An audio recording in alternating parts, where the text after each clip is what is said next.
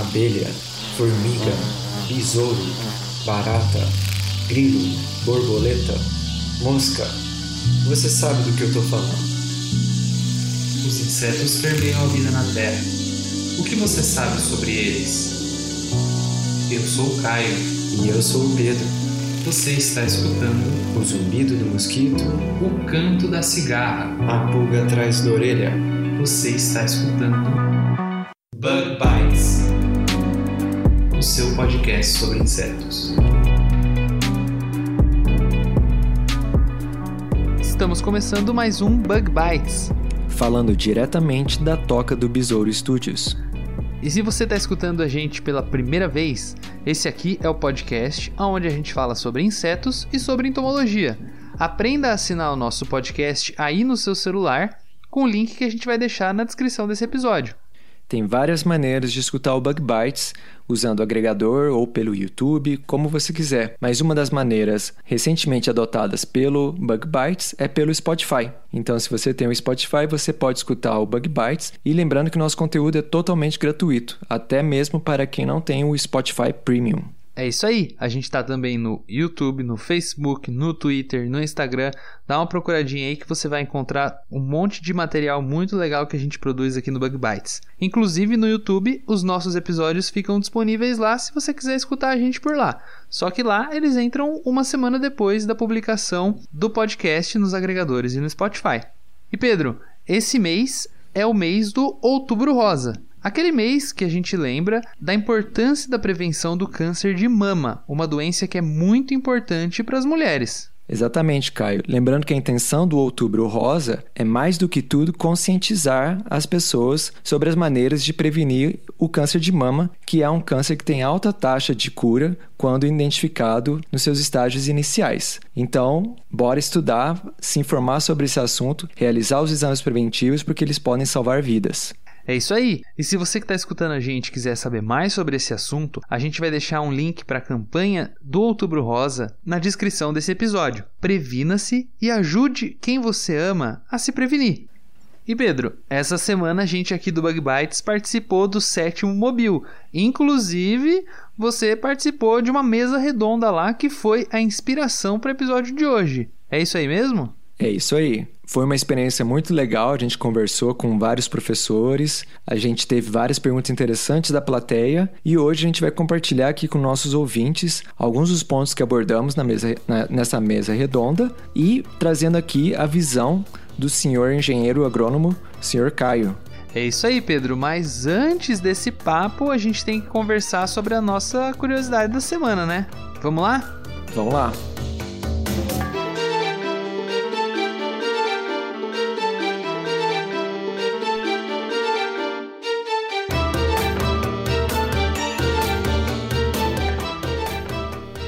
E na curiosidade de hoje vamos falar de joaninhas, um dos insetos mais lembrados e talvez o favorito de muitas pessoas no mundo. Ela está ali do lado de borboletas, abelhas e formigas na lista dos poucos insetos que muita gente, inclusive crianças, gostam bastante. É isso aí, a joaninha típica, que é aquela vermelhinha com pintinhas pretas, ela é muito bonitinha mesmo, né? Existem mais de 6 mil espécies de joaninhas no mundo todo. É importante a gente lembrar que a joaninha, como todos os insetos, tem um papel muito importante na natureza. Uma das funções que a gente destaca aqui é o papel dela como predadora. Exatamente, a larva da joaninha, principalmente, é uma feroz predadora de insetos, principalmente herbívoros.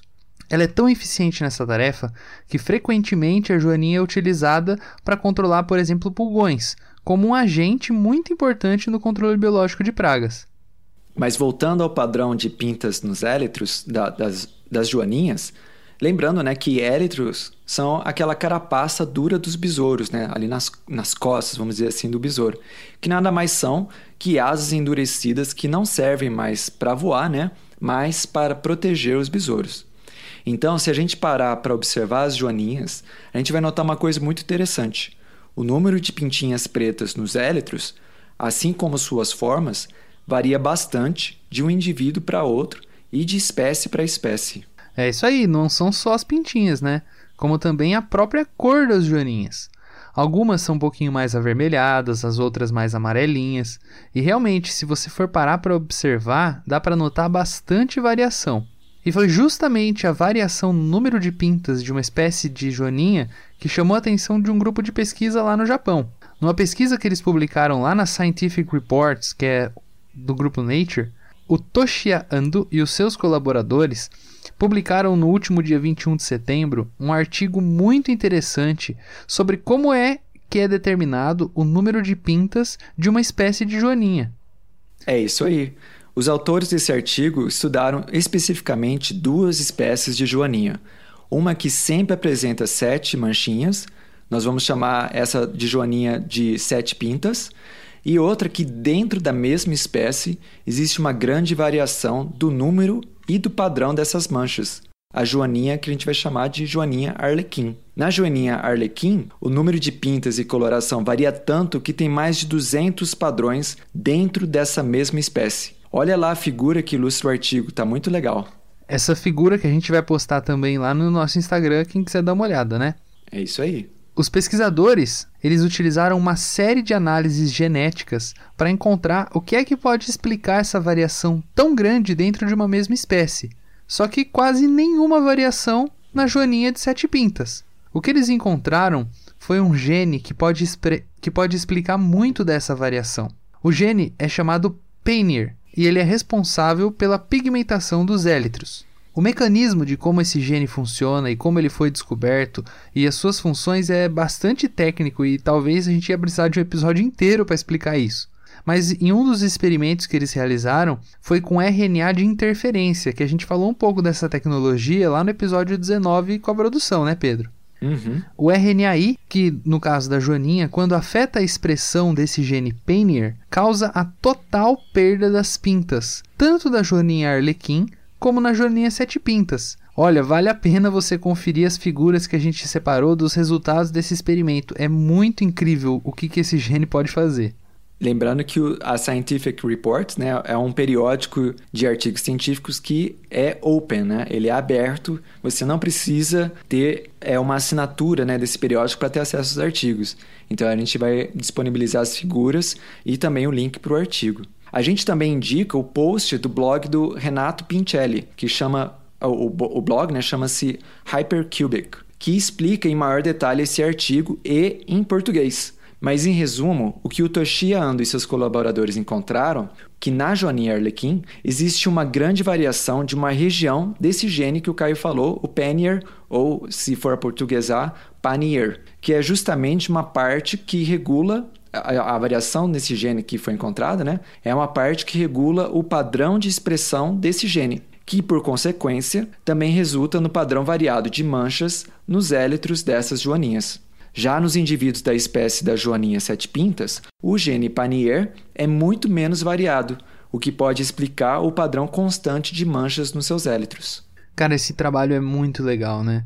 E apesar de que eles ainda não, não sabem ao certo todos os aspectos desse mecanismo de variação, esses resultados eles vão abrir várias portas para novas perguntas e investigações nesse assunto.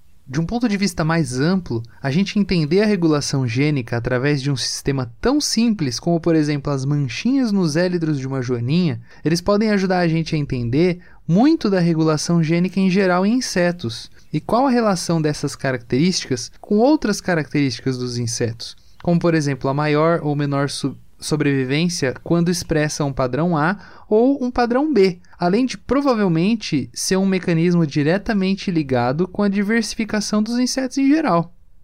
Exatamente. Fica aí então um exemplo de uma pesquisa tão simples né, como a variação de manchas nos élitros e joaninhas, se encaixando em grandes questões da ciência de entender a evolução e diversificação das espécies, a processos ecológicos, interações com outras espécies, até a regulação gênica e sucesso reprodutivo e por aí vai, né? Mas por hoje nós vamos ficando por aqui com nossa curiosidade e vamos para o tema principal, né, Caio? Então a gente lembra o ouvinte de não deixar de conferir o blog do Renato, o link vai estar no post. É isso aí, vamos lá para o nosso episódio dessa semana que eu e o Pedro discutimos um assunto bem legal, né, Pedro? Vamos lá. Vamos lá.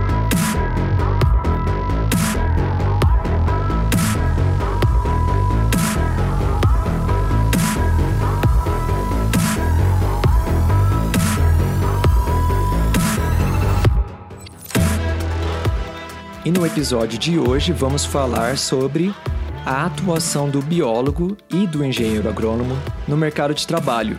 Claro que aqui no Bug Bites a gente vai dar uma ênfase maior para quem trabalha com insetos, mas a ideia aqui é sumarizar ou dar uma ideia do que, que a gente conversou no sétimo Mobile sobre esse tópico, principalmente né, quanto à atuação do biólogo, mas o Caio também vai dar a sua visão como engenheiro agrônomo. Então, eu e o Caio, a gente vai discutir então diferentes pontos que foram abordados nessa mesa redonda e vamos ver se vai, como é que vai ser a discussão, né, Caio? Ah, eu acho que vai ser bem interessante, viu, Pedro? E depois, quem ficar na dúvida aí, a gente pretende tirar a dúvida se você quer seguir a carreira de biólogo ou de agrônomo para trabalhar com insetos, né, Pedro?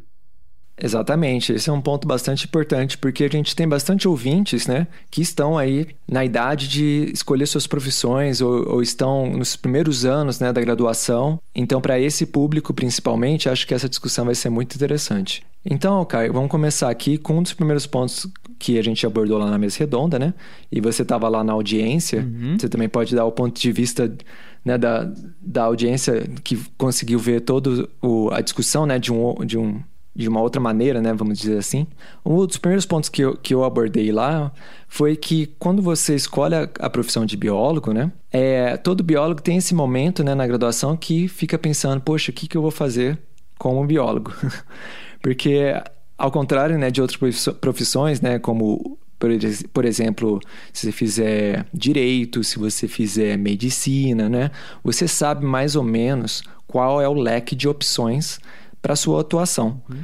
Já para o biólogo, é meio que um pouco engessado assim na graduação. A gente pensa geralmente ou em uma carreira acadêmica ou numa carreira de professor.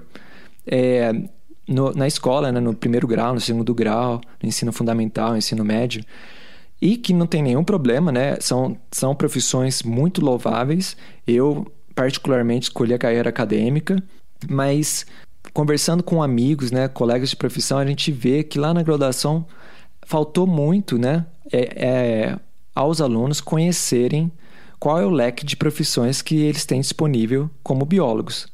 Como é que é isso, mais ou menos, na, na engenharia agronômica? Bom, Pedro, eu estudei agronomia na Exalc, né? Então eu vou dar mais ou menos assim a visão que eu tenho da Exalc. O que acontece, o que eu costumo conversar com outros alunos, com o pessoal que veio de outras instituições, é que depende também um pouquinho da instituição. A agronomia, ela é responsável por uma grande quantidade de empregos e do PIB no Brasil ela é a grande responsável pelas exportações do Brasil.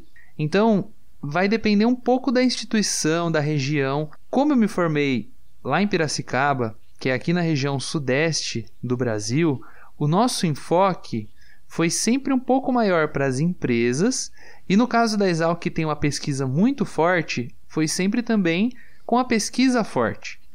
Então, de acordo com a instituição que você for se graduar, que você for trabalhar, você pode ter mais enfoque para trabalhar em empresas, mais enfoque para trabalhar é, em pesquisa, mais em pesquisa mais básica, mais enfoque em pesquisa para empresas. Então, vai depender um pouquinho. Mas, como a agronomia é um curso muito amplo, acaba que se você não for procurar ao longo da sua carreira, ao longo de você estar tá fazendo o seu curso de agronomia, alguma coisa que você se especializar, você pode chegar lá no fim do seu curso e perguntar o que, que você vai fazer. Porque no final é tanta coisa que você pode fazer que você acaba ficando meio perdido. É, esse é um ponto interessante, Caio, que distingue bastante, né, a engenharia agronômica da biologia. Porque, pelo que você falou aí, é, você na graduação, você teve uma introdução, né, uma ideia clara da atuação do engenheiro agrônomo, embora né, tenha tido um foco em empresa, um enfoque aqui ou lá, você tem ideia qual é o campo de atuação do engenheiro agrônomo. Ao contrário do biólogo, por exemplo, a gente, é, na maioria dos casos, também vou fazer essa, essa observação que você fez, que é muito importante. Na minha experiência, né, como graduando na, na USP de Ribeirão Preto, né, onde eu fiz biologia, é, você é apresentado muito ligeiramente ao campo de atuação do biólogo. Se uh, o ouvinte tiver curiosidade, for no site do CFBio, né, que é o Conselho Federal é, de Biologia, é, você vai ver várias possibilidades de emprego, né? Por exemplo, em meio ambiente e biodiversidade, várias opções de emprego em saúde e, e várias oportunidades de emprego, né, ou, ou, opções de emprego em biotecnologia e produção. Você vai ver nomes, por exemplo, como auditoria ambiental, microbiologia ambiental, perícia forense ambiental, biologia forense, saúde pública, vigilância sanitária, bio, bioprospecção, biorremediação, biossegurança e por aí vai. A lista é longa, são dezenas de outras possibilidades, mas quando você está fazendo a biologia, como você se prepara, né, para conhecer melhor né, essas profissões? Qual que seria uma solução talvez para o graduando de biologia ter uma ideia melhor de onde ele pode atuar? E aqui eu listei algumas coisas que a gente discutiu né, na mesa redonda.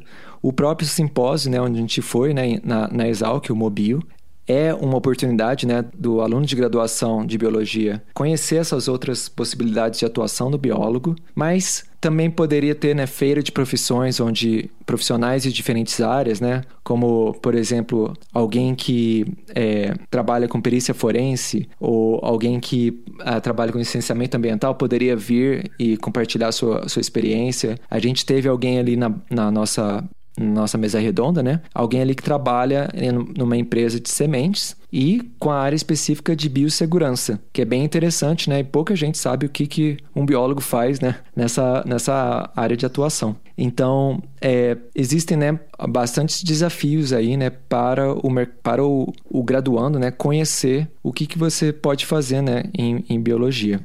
Idealmente, né, eu diria que talvez um curso que pudesse apresentar ao aluno de graduação essas opções seria muito interessante. Eu até acho que é, na pós-graduação, né, Caio, é, os alunos também é, quando estão fazendo seu mestrado, estão fazendo doutorado, muitas vezes também carecem um pouco de orientação profissional, né? Sem dúvida, Pedro. Eu acho que é, às vezes falta um pouquinho mesmo dessa orientação, da gente ter alguém para a gente conversar, alguém para a gente se espelhar que a gente quer ser como profissional, né? Eu acho que essa visão que você que você disse que você tem do, do profissional de biologia é mais ou menos também a visão que eu tenho do profissional de engenharia agronômica. O que acontece é que, da mesma maneira que a biologia, se você entrar lá no site, no CREA, que é o Conselho Regional de Engenharia e Agronomia, que é um dos órgãos que gere a agronomia no Brasil, você vai ver que a agronomia ela está dentro de sete grandes áreas, que é a produção vegetal, a produção animal, a biotecnologia, a engenharia de biosistemas, o processamento de produtos agropecuários, a economia, administração e sociologia rural e os recursos naturais e manejo ambiental. Dentro de cada uma dessas áreas existem diversas outras áreas, a qual inclusive a entomologia se insere e ela pode estar inserida dentro de dentro inclusive dessas grandes áreas. Então eu acho que, como você mesmo falou, participar de eventos, é, tentar encontrar alguém que possa te orientar, talvez até procurar os próprios conselhos, o conselho de biologia ou então o conselho de agronomia para tentar ter esse tipo de orientação é muito importante. E sem dúvida, Pedro, uma coisa que fez muita diferença para mim quando eu fiz agronomia aqui na Exalc foi procurar os grupos de extensão e os grupos de pesquisa. Isso foi muito importante para mim. Aqui na Exalc, a gente tem grupos de extensão e de pesquisa em economia, em sociologia, em produção vegetal. No meu caso, eu fui mais para a área de pesquisa, né? Mais para a área de tecnologia, de desenvolvimento de tecnologia, que foi quando eu me inseri no mundo da entomologia. Só que é importante muitas vezes as instituições oferecerem esse tipo de coisa, porque às vezes eu acho que o que acontece é que, por exemplo, a pessoa quer seguir uma carreira, mas ela ou ela não sabe que ela pode seguir aquela carreira, ou ela realmente não tem a oportunidade. Então, se você que está escutando a gente tem vontade de ver uma carreira que você viu, sei lá, na internet, que você viu na televisão, mas ela não existe aí na sua instituição, vai buscar aonde que existe quem possa te oferecer algum treinamento, algum estágio, alguma coisa nesse sentido para você seguir essa carreira, né, Pedro? Ou então Sim. então até mesmo um curso, um simpósio, um congresso, porque com certeza você seguindo a carreira de biologia ou de agronomia, as possibilidades são assim infinitas dos lugares que você pode trabalhar, né, Pedro? Ah, sim, com certeza. É, o, no, acho que no caso do, do biólogo, né? Eu vou, fa vou fazer uma generalização e, e toda generalização tem seus problemas, né? por, uhum. por serem gener, generalizações. Mas uma generalização é que geralmente a pessoa que vai fazer biologia, né? Ela vai fazer biologia porque ela gosta muito, né? Da, dos animais ou das plantas, ou quer entender, né? Como a vida funciona. Tem aquela paixão, né? De, de saber... É, por que, que tem tantas espécies, por exemplo, ou tantos tipos de insetos, por exemplo, ou é, ou é fascinado por vespas e formigas, ou ficou observando o comportamento do, de um insetinho no jardim, alguma coisa, ao, em algum momento, né, desperta aquela paixão, aquele interesse, né? É, assim como, né, em outras profissões, né, por exemplo, muita gente é, adora biologia marinha, né? Outras pessoas são fascinadas por dinossauros, né? E acabam indo fazer biologia. E no decorrer do curso de biologia, né, é, o que acaba acontecendo é que muita gente começa a desanimar um pouquinho, assim, da metade para o fim do, do curso, porque elas não conseguem enxergar onde elas podem trabalhar, né? Então, como a gente já conversou, né, é, por exemplo, na Exalc, pelo menos para engenharia agronômica, né, você tem essas possibilidades do, do, dos grupos de extensão, né? Que podem ampliar esses horizontes do aluno de graduação. Mas para universidades onde isso não é possível, né, ou não é presente, fica aí a recomendação então de você procurar talvez outros profissionais ou falar com pessoas que já foram é, passaram né, pela graduação e têm uma ideia um pouquinho melhor né, da, da realidade brasileira, né, quanto ao campo de atuações. Eu até vou compartilhar uma curiosidade, né? Eu no meu doutorado e agora no meu pós-doutorado, né, eu me especializei bastante em bioinformática. E eu sempre imaginei, né, a bioinformática como uma ferramenta, né, para minha pesquisa, mas quando eu estava no, no, nos Estados Unidos, né, fazendo parte da minha pesquisa, eu conheci outra brasileira que é especialista em bioinformática. E ela falou que trabalhava com bioinformática numa empresa no Brasil. E era uma coisa assim que eu não imaginava que tinha campo de atuação no Brasil. Mas ela fazia análises né, de sequenciamento, no caso dela, né, mais como para microbioma humano, para é, detecção de, de doenças, esse tipo de coisa, né? Mas está aí um campo de atuação que pouca gente sabe que existe no Brasil, né? E que o biólogo pode atuar. Então, uma dica que, que a gente né, conversou lá na mesa redonda e que eu deixo aqui para o ouvinte é que se você tiver uma, uma universidade que talvez é mais limitada no sentido de, de apresentação né, do, do campo de atuação do biólogo, é, procura, por exemplo, cursos online é, à distância, por exemplo. Tem várias, vários é, sites, né, como o Udemy, como o Coursera, né, que oferecem é, cursos é, relativamente curtos, né? Que você até pode conseguir um certificado, mas geralmente custa tem um custo, né? Mas você tem muitos cursos também que são gratuitos e muitas vezes isso pode te ampliar os horizontes para o campo de atuação que, vo que você deseja, né? Como biólogo ou como engenheiro agrônomo. O que, que você acha, Caio? Bom, Pedro, você vê como que são as coisas. Você acabou de falar, né? Que você, na sua opinião, no curso de biologia, quando você vai chegando no fim do curso, acontece esse problema de que a maioria das pessoas não sabe muito bem aonde que essa profissão vai levar, né? Não foi isso que você falou? Isso, é. Foi até uma coisa que foi comentada lá na mesa redonda, né? O, o, profissional que trabalha né, com biossegurança, ele, ele falou isso, né? Falou que chegou, chega no meio do curso, né? Ele falou, o que, que eu vou fazer com a minha vida? Aí, só, só roubando um pouquinho do seu tempo, mas... Aí, o que, que ele falou? Ele falou que escreveu num papelzinho, né? Que ele queria ser um profissional e o quanto que ele gostaria de, de ganhar nessa profissão, né? Que ele não queria o meio acadêmico. E aí ele foi atrás, enfim, acabou indo para esse campo é, de biossegurança, mas, mas completa o seu pensamento, desculpa. Então, você vê como que são as coisas. Na minha opinião e das pessoas que eu conversei da minha turma, isso é completamente o contrário na agronomia. Eu, eu acho que quando a pessoa vai fazer biologia, ela pensa mais é, em fazer uma parte mais teórica, uma parte mais de conhecimento de base. E eu acho que quem quer fazer agronomia tá pensando mais em trabalhar no campo. A maioria das pessoas, né? Tá pensando mais em botar a mão na massa, sabe? E aí o que acontece é que nos últimos anos da agronomia, você acaba fazendo matérias mais específicas. Então, por exemplo, trabalhando com culturas, ou então fazendo mecanização, ou então fazendo melhoramento genético mais prático sabe? Então eu acho que isso é, isso é uma diferença bem legal da gente conversar, sabe? Que eu acho que as pessoas elas vão criando mais perspectiva no final do curso de agronomia, porque as, as primeiras matérias, como elas são mais básicas, elas são mais de conhecimento de base, acaba que elas são meio desestimulantes, sabe? Para quem quer fazer agronomia. Sim. Então, eu, eu acho que essa parte de é, quem está interessado, quem está pensando em seguir alguma carreira, tem que procurar os lugares, as instituições que trabalham com o, o, que a pessoa pretende trabalhar, sabe? Eu conheço bastante gente que começou a fazer estágio em empresa muito cedo, eu conheço gente que começou a fazer iniciação científica muito cedo.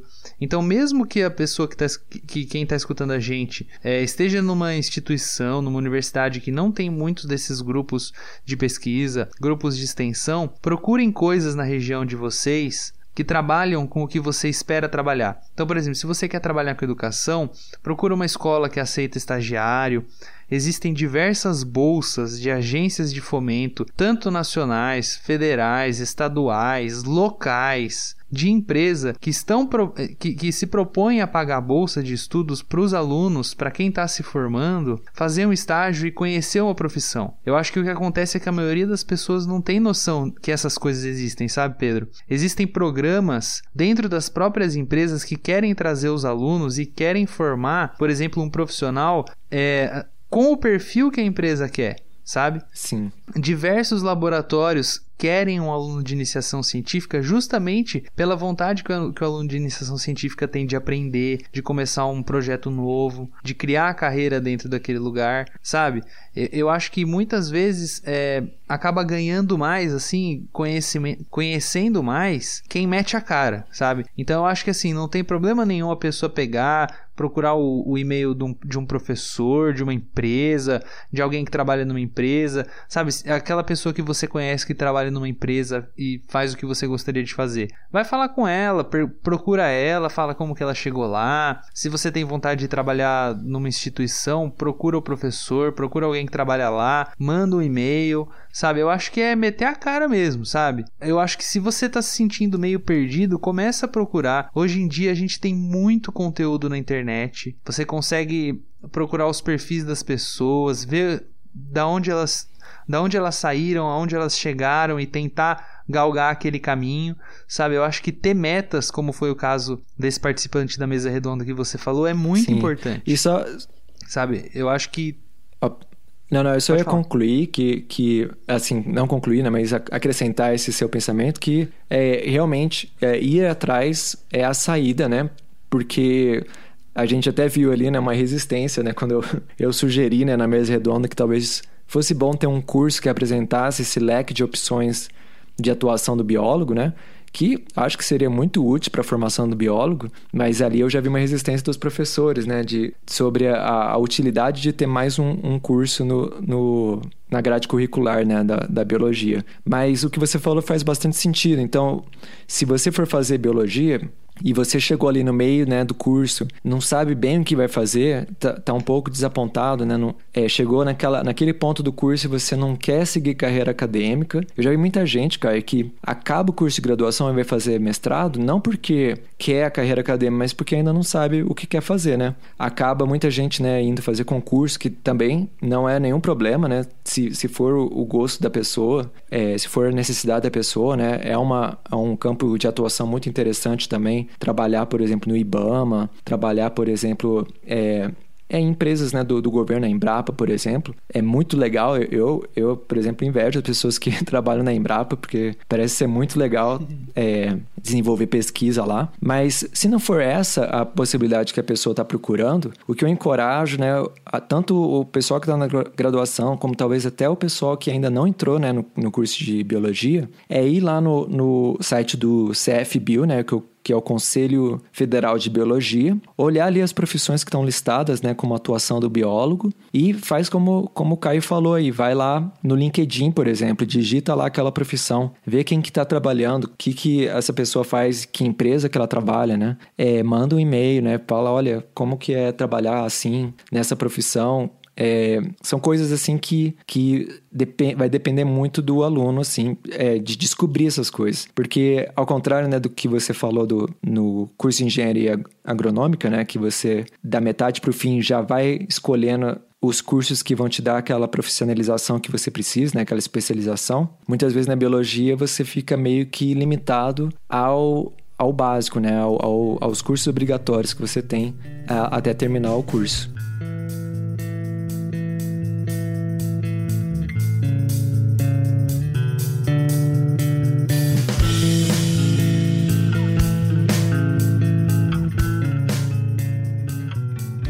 E, Kai, vamos mudar um pouquinho só de assunto. Vamos falar então para quem está querendo trabalhar com insetos, né? O que, que um, um biólogo ou que um engenheiro agrônomo pode fazer é, trabalhando com insetos? Bom, Pedro, no caso de quem quer trabalhar com insetos e agronomia, pode trabalhar das maneiras mais diversas. Eu conheço agrônomo que trabalha, por exemplo, com o desenvolvimento de tecnologias para controle de pragas, e aí eu estou falando de controle biológico, eu estou falando de biologia de insetos que você pode estar tá pesquisando as maneiras como você vai criar ou desenvolver uma tecnologia, por exemplo, de controle biológico também. Existem agrônomos que trabalham desenvolvendo produtos químicos para controlar insetos. Existem agrônomos que trabalham produzindo, por exemplo, armadilhas, produzindo métodos diferentes de controle, por exemplo, controle cultural, que você usa culturas diferentes. Existe agrônomo trabalhando com extensão, ensinando para o produtor como ele usa uma tecnologia, ou ensinando para o produtor como é que ele faz para é, descobrir se existe um inseto praga ou não. Existe agrônomo trabalhando é, em aeroporto, em, é, em porto, Lá no Porto de Santos existem um monte de agrônomos que trabalham lá fazendo vistoria de carga para ver se não entra uma praga, por exemplo, dentro do nosso país. Existe agrônomo fazendo pesquisa de base, que seria, por exemplo, eu que eu faço uma pesquisa bem de base. Existe agrônomo, existe agrônomo professor dando aula sobre entomologia. Eu acho que isso, isso é um, uma parte da entomologia que agrônomo e, e biólogo se cruza bastante, né, Pedro? Isso é verdade. Para acrescentar aí na sua lista, né, que você falou, né, o biólogo, né, trabalhando com insetos pode, por exemplo, trabalhar com perícia forense, né? E a perícia forense a gente vai ter um episódio, estamos aí arrumando finalmente o nosso convidado para falar sobre esse assunto. E, e não é só a perícia forense criminal, né, Caio? Tem, tem várias sub-áreas aí no, em perícia forense.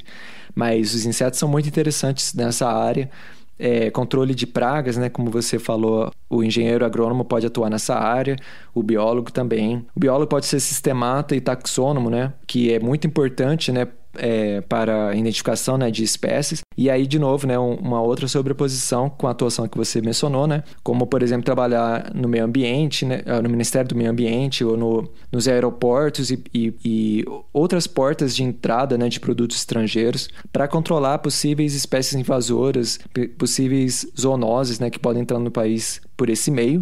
É, cura, curadoria de museu, né, licenciamento ambiental, que é muito legal também. Um dia a gente poderia fazer um episódio sobre como os insetos podem ser utilizados como bioindicadores, né, para indicar aí a qualidade do ecossistema, né, que é muito importante, por exemplo, em, em, quando uma empresa vai se instalar, quando vai se construir um aeroporto, quando vários projetos, né, vão, vão ter um impacto na, no ambiente, né, você pode usar bioindicadores para acompanhar esse impacto e para também, né, fazer medidas de mitigação desse impacto. E outras profissões, né, tô, tô esquecendo alguma profissão aí, Caio? Olha, Pedro, eu acho que não, mas é assim, uma coisa que é muito importante, eu acho que a gente frisar é que às vezes as pessoas que trabalham na entomologia, elas costumam pensar que o agrônomo ou o biólogo, eles vão competir uma carreira sabe, na entomologia. Eu acho que é, que é, muito importante a gente dizer que eles nunca vão competir, mas eles vão sim se complementar, sabe? Eu e você, a gente discutindo muitos assuntos, eu acho que muitas vezes a gente acaba se questionando pela visão do outro, sabe? Você tem uma visão muito mais ecológica, muito mais biológica das coisas, e eu tendo uma visão um pouco mais agronômica, a gente consegue é, encontrar respostas que são mais, mais reais, sabe? Sim, Porque é. muitas, muitas vezes eu posso tomar as coisas numa proporção pensando mais no nível de dano econômico, no nível de praga, e você pode tomar as coisas de uma maneira mais ecológica. Eu acho que isso são coisas que podem se complementar muito, sabe? Eu acho que é muito importante a gente ter essa visão. Que é claro que a entomologia não é só da parte agronômica, mas ela é muito importante também na parte agronômica, sabe? Então são sempre coisas que vão estar tá sempre se complementando, vão ser sempre páginas do mesmo livro, sabe? Sim, com certeza. É muito importante. Aí até seria para o enriquecimento, né, na formação de cada um desses profissionais, né? É saber, né, o que que se passa do outro lado, né? Porque parece mesmo muitas vezes como áreas competitivas. Por exemplo, como eu trabalho com formiga, né, muita gente me pergunta, né, como mata formiga, né? E matar insetos não é uma coisa que eu tive interesse. É, é uma coisa assim que, que eu nunca me interessei, mas no meu pós-doutorado fui trabalhar né, com insetos que são pragas agrícolas e comecei a me familiarizar com o nome de um monte de inseticida que eu nunca tinha ouvido falar antes, né? E aprendi mais, assim, caiu um pouco do preconceito, né, que às vezes o biólogo tem, né, com, com o inseticida, né, com a aplicação e como é que funciona. E todas, talvez, a, a, o contato com a realidade, né, porque muitas vezes, como biólogo, a gente é, tem uma visão a respeito de como as coisas funcionam, mas na realidade elas funcionam um pouquinho diferente. É até um, um amigo meu que ele é ecólogo, né, falou um pouquinho disso, né, que que muitas vezes ele está em reuniões né, sobre licenciamento ambiental e às vezes algumas ideias que são sugeridas são muito fora da realidade, muito é, não tem pé no chão, né, vamos dizer assim. Então é, é bastante interessante, né? É uma discussão que fica bastante enriquecida quando você conhece melhor o outro lado. E Caio, é, então, para resumir aqui, né, a gente tem bastante, atua bastante lugares né, onde o biólogo ou o engenheiro agrônomo pode atuar se for trabalhar com insetos, né? Ah, uma coisa agora que a gente talvez pode focar um pouquinho, só agora aqui nos, nos cinco minutos finais do, do episódio, né? É a carreira acadêmica, né? Como eu e você, né? A gente escolheu é, fazer pós-graduação, né? Eu já estou no pós-doutorado. Vamos compartilhar então um pouquinho com o ouvinte como é que é isso, né? Então, falando um pouquinho da minha experiência bem rapidinho, é bastante gratificante, né? Você trabalhar na carreira acadêmica, você poder trabalhar com o que você gosta, né? Como eu falei, trabalho com insetos sociais, trabalho com comportamento. Me especializei no meu, no meu doutorado em é, microbiomas, que foi, foi uma coisa que eu sempre tive bastante interesse, né? Ou criei um interesse bem grande, né? Durante o mestrado. E no doutorado pude trabalhar com isso. E hoje trabalho com isso também no meu pós-doutorado. E realmente não, não tenho que reclamar, me, me deu muitas oportunidades legais de conhecimento, de trabalhar e de colaborações, mas uma coisa que tem que ser dita, né, é que a profissão, né, de da pessoa que faz mestrado, da pessoa que faz doutorado, da pessoa que faz pós-doutorado, ela precisa ser mais valorizada, né? Porque muita gente não tem ideia de que isso é uma, é uma profissão, né? Você trabalhar com pesquisa é uma profissão de pesquisador, né? E muitas vezes a pessoa acha que a, a pessoa que está nessa situação está apenas estudando, não está aproveitando o seu tempo, poderia estar tá trabalhando, fazendo outra coisa. Claro que tem sacrifícios né, que você faz né, quando você escolhe a carreira acadêmica, mas é um trabalho e você está acrescentando o conhecimento, né? Você está criando, gerando conhecimento e não tem o devido reconhecimento, né? Até nos Estados Unidos, quando você é, recebe bolsa, né? Você não é bolsa como a gente conhece aqui, né? Que que parece que é só uma ajuda de custo, né? Lá não, você é contratado como um membro da universidade, né, para desenvolver a sua pesquisa. Até o seu título é assistente de pesquisa, de pesquisador, né? Então, eu fico à disposição, né, se algum ouvinte estiver querendo conhecer mais sobre a, o, a carreira de pesquisador, ela é, ela é muito fascinante, mas por causa do, do nosso limite de tempo hoje, não vai dar para se aprofundar muito.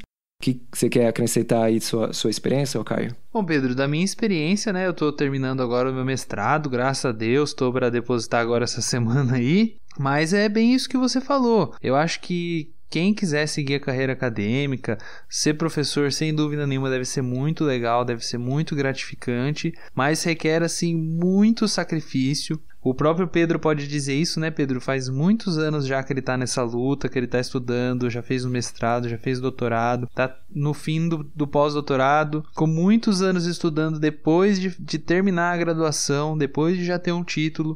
Então é assim, é muito legal, é muito gratificante a gente poder descobrir coisas novas, poder, poder discutir essas coisas com os nossos pares, escrever artigo, fazer os experimentos, tudo isso é muito legal. Só que principalmente aqui no nosso Brasil, isso é um, é um pouco meio desvalorizado. Às vezes a gente, a gente escuta que a gente não trabalha, quando é que a gente vai começar a trabalhar, se a gente vai ficar só estudando, e na realidade isso também é um trabalho. Toda a tecnologia, todas as coisas que a gente usa no nosso dia a dia, a comida que a gente come, é, a nossa internet, tudo isso foi desenvolvido por essas pessoas que a gente não vê, que elas são meio invisíveis, né, Pedro? São elas que estão desenvolvendo todas essas tecnologias. Quando a gente vê, por exemplo, eu vejo muito isso, quando a gente liga lá na televisão e aparece: "Ah, o agro é isso, o agro é aquilo. Ah, porque se desenvolve essa tecnologia e não sei o que lá". Todas essas coisas foram desenvolvidas por nós. Quem está fazendo pós-graduação, principalmente aqui no Brasil, que está desenvolvendo esse tipo de coisa, essas tecnologias tecnologias. Então a gente precisa ser mesmo mais valorizado. É, o, o, governo precisa investir nessas coisas. A gente já falou já no, em episódios anteriores da importância das carreiras acadêmicas e da pesquisa no nosso país. Eu acho que a gente não precisa tocar nesse assunto de novo, né? Mas realmente é um, é um caminho bem complicado, como todos os caminhos, mas também tem os seus lados bons e os seus lados ruins, né? Então, se você está pensando em seguir a carreira acadêmica, converse com quem está seguindo essa carreira, com quem está começando, com quem está no meio e com quem já chegou lá. Sim, com certeza. E só para ilustrar né, o que você está dizendo, né? Me lembrou um episódio, não um episódio, mas vários episódios de um podcast que eu escuto que chama This Week in Microbiology. Então, essa, essa semana em microbiologia, né? É um podcast muito legal. E lá eles são, assim, um pouco mais, vamos dizer, mais ciência pesada, vamos dizer. Eles leem artigos, são todos professores né, de microbiologia. Mas o que eu quero dizer é, muitas vezes eles estão falando de uma descoberta muito legal, uma, um avanço na ciência, o descobrimento de um mecanismo super interessante. E quando eles é, veem o primeiro autor, né, geralmente eles, eles conversam com o primeiro autor do estudo, né? Quem que é? Geralmente é um aluno de doutorado, é um aluno de mestrado, é um pós-doutorando, né, que desenvolveu aquele trabalho enquanto trabalhando no laboratório de outro professor. Claro que toda a equipe é importante, né, mas a gente tem que valorizar que, que são essas pessoas que são meio que a força motriz da, da ciência nas universidades, por exemplo, né. São o, o todos os alunos ali que estão desenvolvendo pesquisa. Muito legal, Caio. Bom, Pedro, e por último, e, e, por último eu queria deixar aqui também aberto, né? Você se propôs a quem quisesse conversar sobre a carreira de biólogo para conversar com você, quem quiser, quem estiver pensando em seguir a carreira acadêmica, eu também deixo aberto para quem quiser conversar um pouquinho sobre o que é a vida de agronomia. Eu tenho um pouco de conhecimento da vida no campo, meu pai é produtor, eu conheço produtores, eu tô trabalhando agora na tô tendo agora uma carreira acadêmica, mas eu também tenho um pouco de conhecimento desse tipo de coisa. Também fico totalmente aberto para quem quiser conversar sobre isso.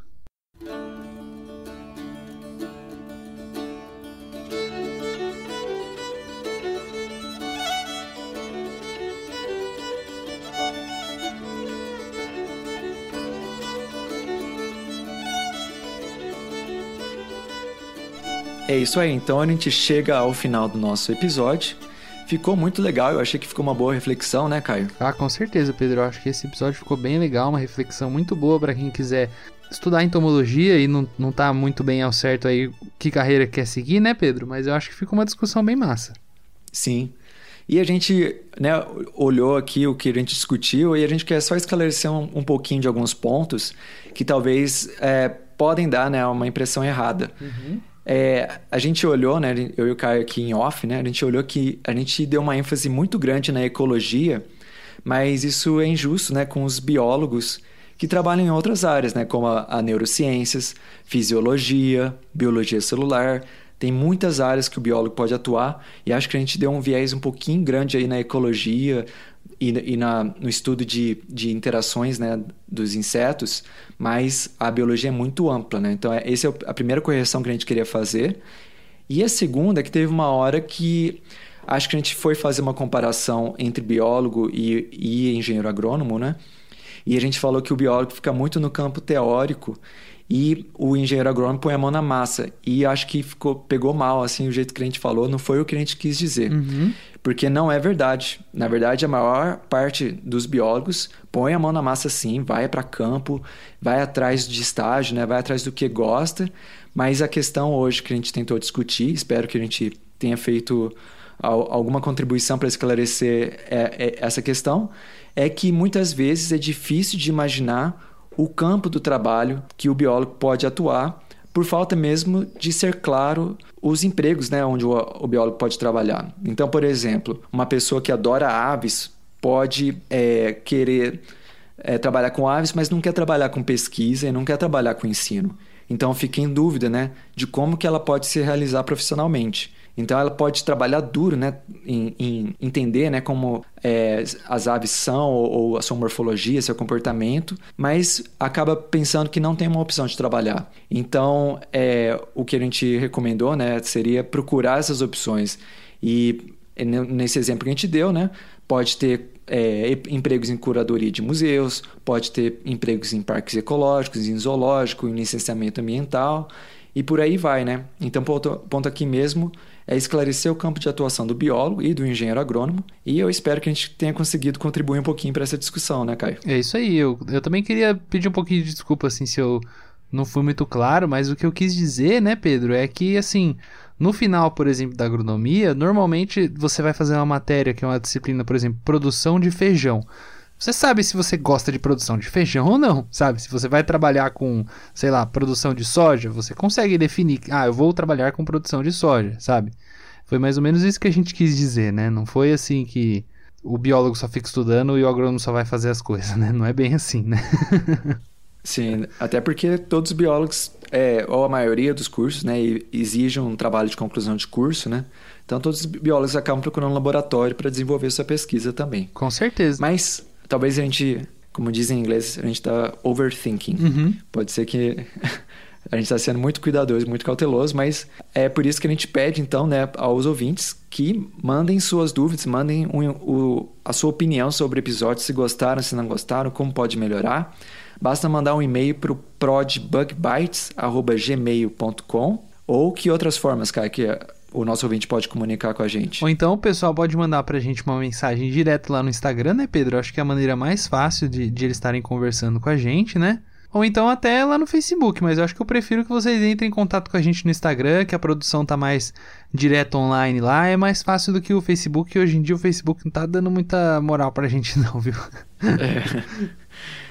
E tem o Twitter, né? O nosso esquecido Twitter. É, temos o Twitter ele também, também existe. É, ele também existe. Beleza, então. Então a gente vai ficando por aqui. Obrigado à audiência e até a semana que vem. É isso aí. Vamos ficando por aqui. Qualquer coisa, vocês dão aquele toque lá pra gente. Até a semana que vem. Tchau. Um abraço. Tchau.